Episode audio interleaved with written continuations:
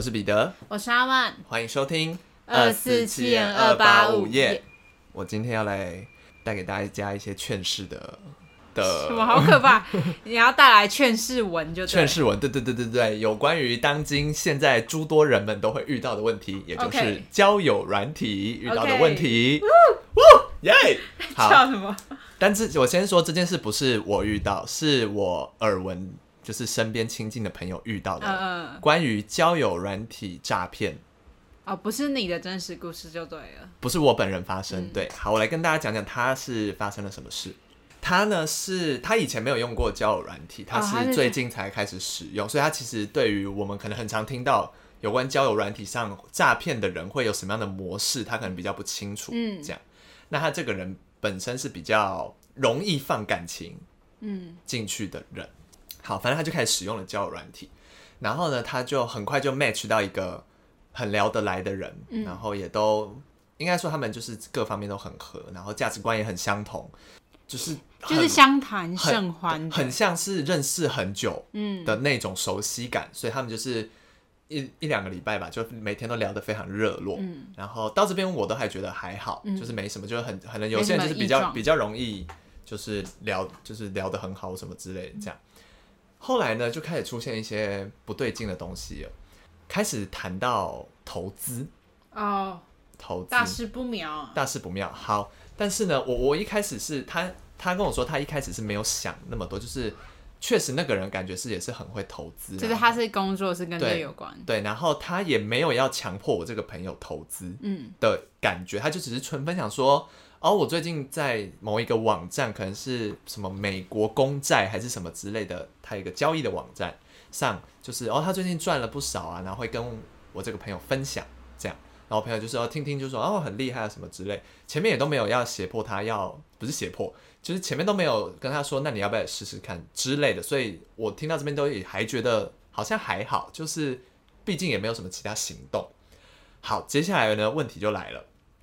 开始聊到说，诶，那你要不要也试试看这样？嗯，可是呢，这边有一个很吊诡的点是，这个美国公债是真的存在，然后这个线上交易的平台也确实是存在的。嗯，所以我这个朋友他就是稍微有一点点戒心，所以他就觉得说，他不要拜托那个人帮他用，他，他自己那个他我朋友就想说他自己用，所以那个人就跟他说，哦，你可以去邮局开一个什么户什么之类，嗯，所以我那个朋友也确实是去邮局。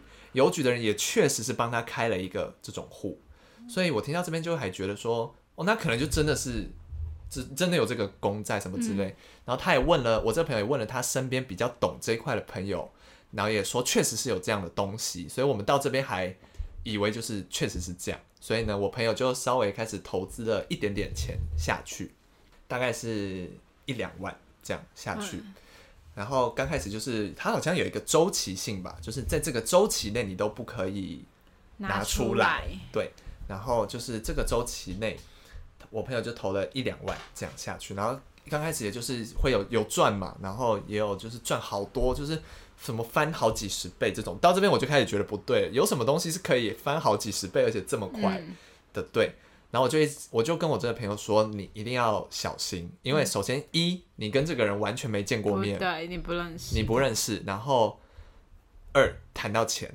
嗯，好，所以我这个朋友那时候的心态就说，好，假设他是骗人的，那就是被骗这一两万，嗯，这样子他不会再投更多钱下去了。那最后是怎么确定他是诈骗集团呢？嗯，就是那个人又突然说，嗯，他因为我那个朋友可能一开始不太会操作。所以就是他原本是想投一两万，然后可能他在上面按数字按到了两倍，可是我朋友是只有投一两万下去，但是可能那个机器显示他有两倍这样，但我朋友是没有再被拿走更多钱。嗯然后那个那个人就说啊，你之前设定错误了什么之类，你要再投钱进去才能把之前的钱拿回来。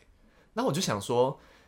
输入错误是你那边的系统输入错误，嗯，那怎么会跟我还要再多投钱下去才能让这个错误被修正呢？你那个系统错误不不会叫你投钱下去，然后才能拿吧？奇怪，那如果又在错误，不是更多钱？就要再投更多钱吗？对啊，对，所以我朋友到这边就觉得说不对，他是诈骗，嗯，对，所以后面就是呃，我朋友就是开始不理他了，然后他还是会来就是慰问啊，干嘛之类，然后再过一阵子，可能他觉得苗头就是没有忘了，骗不到了，嗯、就就没有再联络了。那所以那一两万就没有认赔，就认赔了。对，然后，所以我那个朋友最近就是有点小失落，这样对，然后我就跟他说，没关系，你至少只赔了一两万，而且你就学会了之后要怎么保护自己，这样。嗯，所以我想要在这边跟大家说。交友软体的诈骗现在真的层出不穷，因为我看那个网站，它是真的有这个网站，嗯、但我也确实看到有人有遇到的诈骗是这个网站它做了一个一一模一样，但是是造假的网站，嗯、所以我觉得不是相关背景的人很难辨认说这网站是真是假，嗯、对，但是前提就是如果首先你在交友软体遇到一你根本没见过面的人就爱得死去活来的人，就是诈骗。所以他们有那个吗？比较就是。他他们他他们没有见过面，所以他们有一些比较亲密的对对对的对话了。OK，对对对，就是就是一些亲密的对话 啊，就是宝贝这种。对对对对对对对对 OK 对，所以就是大家遇到交友，尤其是现在交友软体的诈骗蛮猖獗的，然后形态真的很多。反正举凡讲到钱，讲到没见过面就爱的死去活来，这种就是大家要当心了。我只能这样说。对，这是我朋友遇到的。嗯，还不算太严重的交友软体的诈骗，这样子。嗯，讲到这个被骗钱，最近很多信用卡被盗刷的新闻，真的哦？因为呃，听最近还蛮多，因为我自己同事之前打工的同事有被盗刷，然后也是呃国外，嗯，然后被盗刷，然后也是银行的通知，再加上我妈昨天的那个卡也是被刷。盗刷，然后刷那个游戏储值哦，对，什么天堂 M 还是什么的，就我上网帮他查什么的，就是不可能是他自己刷。对对对，然后早上六点的时候就挑一些别人还在对睡觉的时间，对，所以反正最近就还蛮多这种诈骗盗刷的情况，就是大家自己要小心。没错，那我就不说被盗刷比较多的是哪家银行了，就是最近大家都选哪家，我就不讲了。好，大家如果真的很害怕，再来问我们，我在我在私信回复，对，因为。我不想诋毁那个那家银行。对，那最近要讲，因为其实我们上次有收到一个私讯，嗯，对，然后那个私讯呢，其实打了很长一段，就很让人感动，对。嗯、然后芝芝他在里面有提到我的声音，就觉得我的声音是个，就是不要对自己的声音感到很自卑什么的，嗯，对。所以我最最近也要来讲一个，就是我对我声音的一个小故事。怎么了？就是自从我上班以来呢，因为我开始上班可能三四个月了。这公司同事都说，都常常问我一个问题，说你是哪里人？嗯，因为他们觉得我讲话的口音，口音，对他们有有其中有一些同学问我是从国外回来的，哦，他对他们问我是不是 A B C 什么的，我就说我不是。哦，然后还有上礼拜的比较特别的是。有同事问我说：“你是桃园人吗？”哦，我说我不是啊。他说：“你讲话很像桃园杨梅的人。”好明确啊！对，他说他大学的时候就在那边念书，然后只要是杨梅人就会有这个讲话口音。他问我是不是客家人，可是我不是。那杨梅人的讲话是怎么样的？然后他，然后对啊，我有问他的问题，说我讲话有什么口音让，就是有什么特别的点让你觉得我我是那边人嘛？嗯，然后他说。他也讲不出来，但听起来就是很像，就是跟他们讲话方式很像。好怪哦。对，但是其实我讲话呢，我是用我要怎么讲？我是用后舌根发声的，不知道你有没有感受到？那不是后舌跟发声会怎样？会怎么会会会会是怎么不一样吗？你你我因为我因为我讲话会有一个卷舌，就是很奇怪的。还是你跟我相处很很 很？我完全听不出来。我不知道，但最近真的太多人问我，就是是哪里人？为什么就我讲话为什么有点口音不太一样？对，我也不知道。我完全没有任何觉得你口音哪里不对。对啊，因为我们认识很久嘛。可是我第一天听你讲话也没有这样觉得啊，我也不会想说，嗯，你是不是你你感觉不是台湾人？可是我最近这几个月，因为四五个人问过，就是我，而且有而且有两个还问我是不是桃园人。而且这么明确是桃园，对，有没有桃园的听众跟我们讲一下桃园的口音是什么口音？有没有杨梅人可以告诉我也那个你们的口音是什么？我跟杨梅的那个口口音到底哪里相近？嗯，好奇怪，我真的是真的好奇怪。我以前我在进公司之前也也从来没有就是被问过类似。可是我们高中的时候有，我们高中有一个就是同学问我说，为什么我唱歌跟讲话都会有一个卷舌的音？唱歌好像有，嗯。比较明显的卷舌，可是我其实我讲话也有一点点，但是可能平常我们这样讲，还是这跟你讲话有时候会有一点点大舌头有关。对对对，其实有关系，因为我会在有一些不该。卷舌的时候有卷舌，然后就导致很像大舌头。对对对对对，其实其实一脉相承，对对对，有一点点关系，因为我讲话有点超领带，嗯，然后就是有时候不该安昂，然后我就乱卷舌，然后就有点怪怪。可是就是你已经习惯就是这样的，对对对，还好啦，我觉得不不影响，就是蛮蛮酷的。Hello，其实我是国外华侨，A B C A B C A B C。哦，口音啊！我这边怕还被讲很很常被讲口音的问题，但我以前都没有遇到过。我只有被讲过讲话很快而已。我讲话也很快吧？我们两个讲话都很快。所以我觉得不，我所以我才不会觉得有特别什么不一样，嗯、因为其实平速度是很相近的。但有时候遇到讲话很慢的人，他就会说：“你讲话可不可以慢一点？”哦，真的。对，但我其实没有觉得我讲话特别快。我们两个讲，可是我觉得我讲话更快，因为我很会唱 rap。你现在感觉打扮也很像要唱 rap。我现在我跟大家讲一下，我现在装扮，因为我没化妆，我今天有戴帽子，然后我现在帽子是反戴，很像宽松 T 恤牛仔裤，对对，很像一个 hip hop king 啊。对，以上是他的 OOTD。谢谢大家，然后今天穿皮衣，很酷。对，没戴没化妆。再次强调没化妆。但其实我听得出来，就是有些台中腔跟宜兰腔会，哎、欸，其实这些腔我都听不太出来。我听得出来，是透过什么语助词吗？对对对，还有一些有些地方的鼻音会比较重哦，真的，一个呢的音哦，对，好，我下次多观察一下。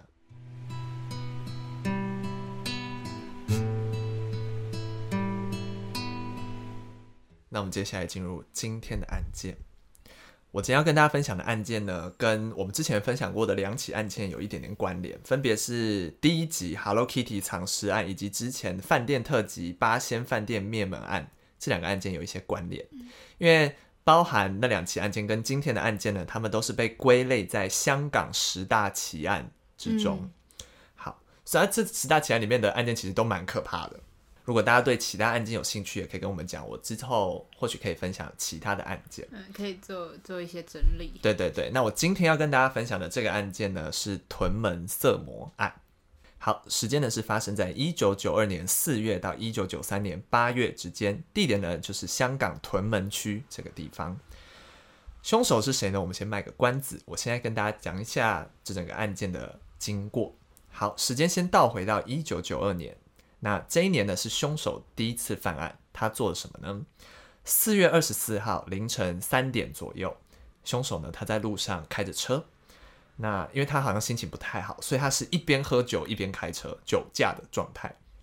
开到一半呢，他注意到有一台计程车跟自己擦肩而过，他注意到这台计程车后座的乘客是一位长发的女子，他发现这个长发女子跟他的前女友长得很像。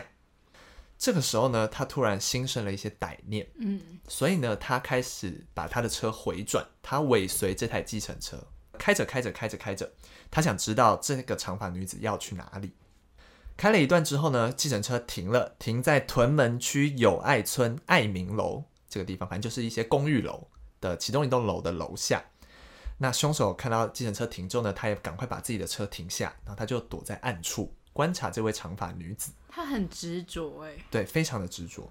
那他就看到长发女子在楼的大厅等电梯，电梯门一打开，女子准备要步入电梯嘛。这时候，我们这位凶手立刻先一个箭步冲进电梯里，然后把他从背后，然后捂住了，哎，应该说从背后掐住了这位长发女子，然后一路把她从电梯拖到楼梯间去。嗯。就是不让他进电梯，这样。嗯，好可怕。一路拖到楼梯间之后呢，就对他实施了性侵。完事之后呢，他还抢走了少女的手提包以及她身上的一些金饰，然后就立刻逃走了。这样。那这第一位被害者呢，当时只有十九岁，所以是一个少女。这样。好，两个月后，六月二十六号，凶手又再度犯案了。这次呢，是一位三十二岁的酒店女公关。晚上凌晨四点左右，他下班了，返家的途中呢，又是在屯门区健身村，他自家楼下一样被凶手用一样的手法从后面掐住脖子，然后威威胁他，并实施了性侵，完事之后，他的财物一样不翼而飞了。又过了两个月，八月二十二日，凶手第三次犯案，这次是一名三十九岁的女子，同样是在屯门区新河里的地方被凶手拖入草丛，然后实施强奸得逞。完事之后，财物一样不翼而飞。所以讲到这里，我们先暂停一下。呃，其实这三位呃女子在被实施强奸之后，都有立刻报警。那警方也确实有在被害者的身上发现了一些残留的精液，但碍于当时香港其实呃才刚刚引进 DNA 的鉴识的技术，所以不是那么发达是一个原因。第二个原因是这个资料库还不完整，嗯，他就算找到了这个精益采集的样本，没有其他样本可以给他比对。但是这个 DNA 技术在日后对破案起到了关键的作用。但是他们被害者就是有回想到当天那个凶手的长相。有，接下来就是呃，因为没有办法透过 DNA 鉴定嘛，所以只能靠被害者回想。可是呢，被害者就是当时这个情况都太快的发生，跟太突然，然后被害者也都吓到了，嗯、加上凶手都是从背后掐住他们，因为创伤症候群。对，所以其实三个人对凶手都只有很模糊的印象，都不太记得他长什么样子。那就让这个调查又陷入了焦灼。其实这个时候已经有警方在调查的风声已经传到了这个屯门区嘛，可是凶手并没有停手。一九九二年十二月，这一个月甚至一次发生了两起。十二月四号，一名女子深夜返家的途中，同样被人从后面勒住脖子，导致她昏迷。她醒来之后，发现自己有被性侵，而且身旁的财物也被洗劫一空，所以她也立刻报警了。十二月二十八日凌晨四点左右，有一名女子呢，她跟她的丈夫在外面唱卡拉 OK，唱到深夜。那因为她的丈夫要上早班，所以她就先离开了。女子独自返家的时候呢，一样在屯门区友爱村爱德楼这个地方，被凶手掐住脖子，拖到了楼梯间实施性侵。时间呢，在来到了隔年一九九三年二月二十四日，凶手又再度犯案了。这一次他盯上的是一位五十岁的家庭主妇。这位家庭主妇呢，她深夜跟朋友打完麻将之后呢，独自回到了一样是屯门区友爱村爱德楼时呢，被凶手勒住脖子，然后一样拖到楼梯间。但是这次不一样的是，凶手好像有点用力过猛了，失手就把这位主妇掐死了。是第一次有人遇害，对，所以这是凶手第一次杀人，而且这次比较特殊的是呢，他杀了人之后，并没有对被害者实施性侵，嗯，但是他在被害者的尸体上自慰，完事之后呢，呃，一样抢走了被害者的财物。四月十四日，有一名二十二岁的舞厅 DJ 下班之后呢，回到屯门区大兴村兴盛楼的住处呢。同样被凶手勒毙，大家可以发现，凶手从原本的性侵变成是杀人，嗯，然后这次死者一样在遇害之后没有被性侵，同样是凶手在尸体上自卫后抢走他的财物，所以他的行凶模式有一点改变了。那其实基本上到这边，整个屯门区的人们都人心惶惶。除了警方有多派人加强巡逻之外呢，地方的很多单位也自发性的发起了就是护卫队的概念，就是护送一些深夜返家的女子回家。根据警方研判到这边，呃，因为每一次凶手都在犯案后快速逃逸，就表示凶手应该是对当地很熟悉的人，甚至有可能他就住在这里，因为都在屯门区，都在屯门区这个地方。对此外呢，凶手也可以在案发之后很快速的到很远的不同的提款机去盗领被害者的金钱，所以表示他自己拥有车辆。他应该是利用车子跟踪被害人，施暴后再立刻驾车逃逸。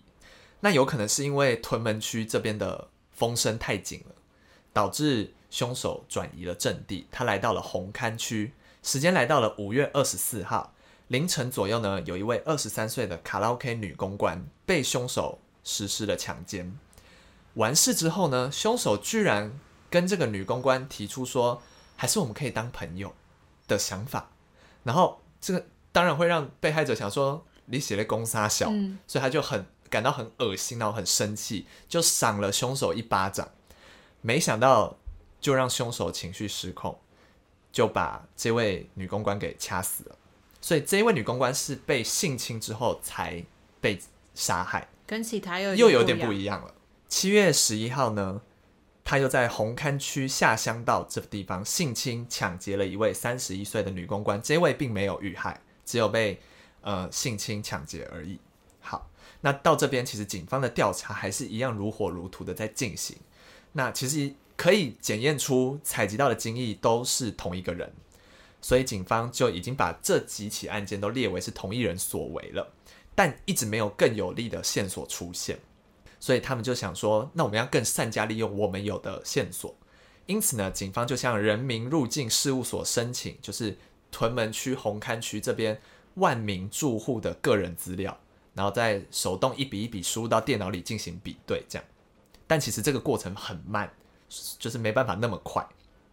然后呢，再透过被害者对凶手的外貌特征描述，其实已经成功把万名住户筛选，甚至筛到百人以内了。嫌疑犯其实，在百人以内，已经缩小很多范围，对，非常多了。此外，为了调出凶手，甚至还派出女性的便衣刑警，就看看可不可以试图勾引出凶手上门。这样，但这招并没有管用。所以，凶手最后是为什么会落网呢？其实，我觉得是出自于他。越来越狂妄自大。八月五号，凶手这次看中了一名二十一岁的少女，那他一样在红磡区美景街这个地方对她实施了性侵。这个时候性侵完之后，上次不是说他还提出要交朋友吗？这次他直接跟女子要了电话。哦，他越来越就是越来越多互动了。对，他越来越多互动了。他跟女子要了电话，而这位女子呢，因为惊吓过度，她并没有主动报警。但好家在这件事情被女子的哥哥得知了，所以哥哥帮他报了警。警方没想到的是呢，就在隔天八月六号，凶手竟然主动送上门来了。怎么了？凶手性侵完少女，不是要了电话吗？对，他打电话问少女说，要不要一起去看电影？竟然还提出邀约。对，oh、他说隔天要不要一起去看电影？那警方一定不会放过这一次大好机会，所以就派出了刑警尾随少女。最后也成功看到了凶手，并将他拘捕。那透过 DNA 的技术，就是赶快想说，那比对一下这个人 DNA 跟前面所案件的 DNA，发现是同一个人，所以就证实了这个凶手就是这一年多来肆虐屯门区的色魔，当年只有二十一岁的林国伟。他只有二十一岁。对，好。被捕之后呢，林国伟始终都保持了沉默，他一句话都没有说。那当时的警方总督察呢，他觉得说，既然用强逼的方式没有办法逼出案情，没办法让他认罪的话，那就用软性劝导的方式劝他认罪。所以他看准了，其实林国伟很想要跟人家讲这些事情，嗯，对，所以他就用比较有点像倾谈、咨商的方式，分享这样，慢慢聊，慢慢聊，聊聊聊，最后才让林国伟说出前面整个案发经过。那自白后的林国伟也说呢，他讲出来之后感觉心情很舒服，就感觉放下一个什么重担或什么之类的。那隔年九月，这个案件就开庭审理了。林国伟呢，总共被起诉了八项强奸罪、七项抢夺人财物的罪行以及三项谋杀罪。但是林国伟呢，在庭上拒绝承认三项谋杀罪，他说他自己是失手杀人，不是蓄意的。的。对对对对对。但这件事情，这个说法让被害者家属非常的生气。负责为林国伟辩护的律师呢，请来了精神科医师背书。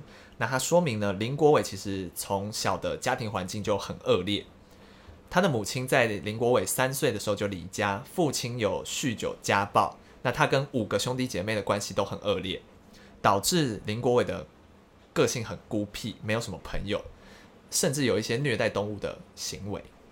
那也许是这一路上都缺乏了安全感，加上没有人去帮助他，才让林国伟国一就辍学，然后沉迷在滥交、飙车，就是各类的犯罪行为里面，然后到之后的工作、感情都不顺利，等于就是在一个恶性循环中，长久的隐忍才会让他杀人。但另一方控方并不采纳这种说法。他们认为林国伟单纯就是一个反社会人格，嗯，然后就是一个色鬼，对，并没有任何精神疾病，所以其实最后陪审团的意见很快也达成了一致，各项罪名都成立。那林国伟被判处了终身监禁。那其实终身监禁有些情况下是可以假释的嘛？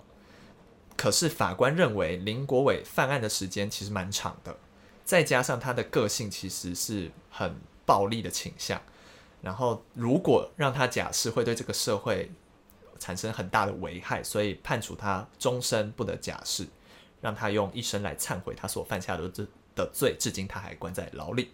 没错，这就是今天的案件。毕竟他二十岁就入狱了，还有很长的。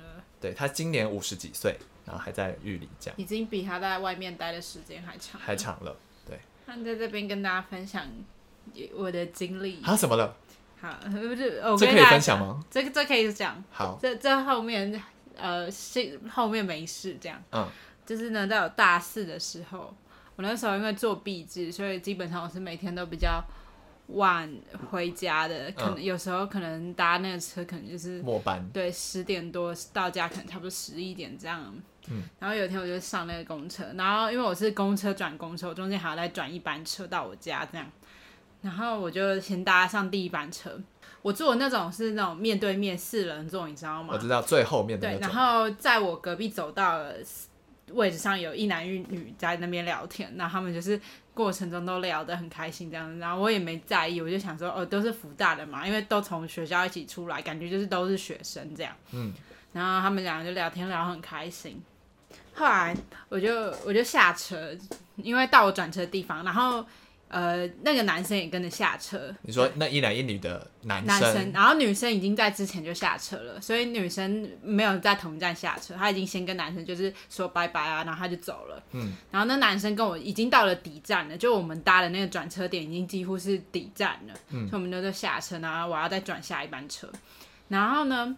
这时候我就开始觉得有点奇怪，因为那时候其实我是站在七楼，嗯，然后七楼中间不就会有一些柱子嘛，对，然后我就站在那个隔呃隔壁店家的七楼那边，然后有那个男的就是站在另外一边，嗯，然后我就发现那个男生就绕过那个柱子看我在不在，哦，他在查看你站在哪里，对对对，他在探头，他在看了我。然后我就觉得有点怪怪，然后我就躲到更后面的位置，我就觉得不太舒服，因为我余光瞄到，嗯，然后我想说好，可能他也是在看这边之类，我就是看什么公车，对，我觉得那时候想说不要想太多，不要想太多，嗯，然后呢，我就好死不死，我又跟他搭上同一班公车，就我们转车的又是同一班公车，要转同一班车，对，然后这都合理，我就在公车上，然后准备要回家，然后呢，我就下车到我家附近了。那男的也跟我下车，嗯，然后呢，过不久就有人来拍我肩膀，是他。然后那时候已经十一点多，他就拍我肩膀说：“你也是福大的吗？”然后我就说：“呃，对。”嗯，然后我就问他怎么了，然后他就说什么：“哦，没有啦。”他就开始有点含糊其辞，他就说什么：“我觉得我们家应该住很近什么的。”我吓死！什么东西、啊？对，然后那时候其实我是要走一个巷子，然后我非常害怕。嗯。我想说我要怎么办？他、嗯、因为他一直跟着我，就我走很快，然后他也跟着我越走越快，我非常害怕他要跟着我。嗯。我就，然后他就一直不说他要干嘛，你知道吗？但他就一直跟着。对，他就一直跟着我。他就说什么我我也是福大，你你也住附近对不对？我们家住很近，他可能觉得我们很有缘什么的，嗯、但我不知道这个人要干嘛，觉得很可怕。然后我就赶快走，我就改成走大马路，然后立刻奔回家。对，我就走超快，然后他后来就没再跟上来。然后那时候我吓死，嗯，因为太晚了。然后我又觉得他前面那些让我觉得很不舒服，就一直感觉就是有感觉就是在看我在不在的举动，已经让我觉得很、嗯、很怪了。哎呀。太可怕了！我觉得，嗯，我们先想一个前提是不要把大家都想成是坏人的情况下的话，我觉得他就只是一个很不会搭讪人的人。对，对他用错了方法，而且我觉得太晚了，时间点时间点也不对，而且重点是因为那时候路上已经没什么人跟车，然后我要走巷子，我很害怕，你知道吗？嗯嗯嗯、就是各种那种环、就是、不会读空气，这个人对对对对对对对。嗯、但是我当时就。好可怕哦！就是其实我觉得当下会很慌张，嗯嗯嗯，因为你会不知道要怎么处理。对，就假设他今天真的是来跟我交朋友的话，我觉得那个时机也都不对，那个就是他讲话的方式跟就是我都会让一切都不对，但我觉得不知道我要怎么回应，因为你话也不讲完，嗯，我就会觉得很奇怪，嗯，对对对，好可怕哦。然后跟大家讲，其实，在隔几天在公车上。就是你又遇到他，对，但是我就装没看到。嗯，对对对，反正就是我觉得，虽然我们不要把人都想得很坏，但我觉得该保护自己、该有警觉心的时候，你还是要拿出警觉心，不要说什么哦，你太自以为是什么，等到事情发生了，那就来不及。对，那真的是来不及。回顾到我们前面的交友软体诈骗也是这个概念。对，我觉得可以交朋友没问题，他你可可以可以就是哦，有人要搭讪你，当然你被欣赏是很开心的事。可是我觉得。如果这件事你已经让你觉得害怕，已经让你就是不舒服了，对你不知道怎么应对的话，那你就是要采取一些行动。嗯，对对对，反正这是我那时候遇到的一些，对，好可怕，我没有遇到这种事过。其实真的蛮可怕，因为他一直跟着我走，对啊，打又又突然跟我打，我就有点吓。我只有遇过一直跟我要钱的人而已，就是说可以可以跟你借十块吗？可以给你借十五块吗？哦，好可怕哦！我光遇到这种我就已经觉得很害怕了。对了，反正就是总归一句，就是大家晚归的时候，不管男男女男女，晚归的时候都要小心了。也不用晚归，你在外都要小心了。对，真的要保持警觉性，稍微多一份警觉警觉心，对自己也是好。嗯、对，好，那我们今天节目就到这边结束了。我是彼得，我是阿万，我们下次见，拜拜。拜拜。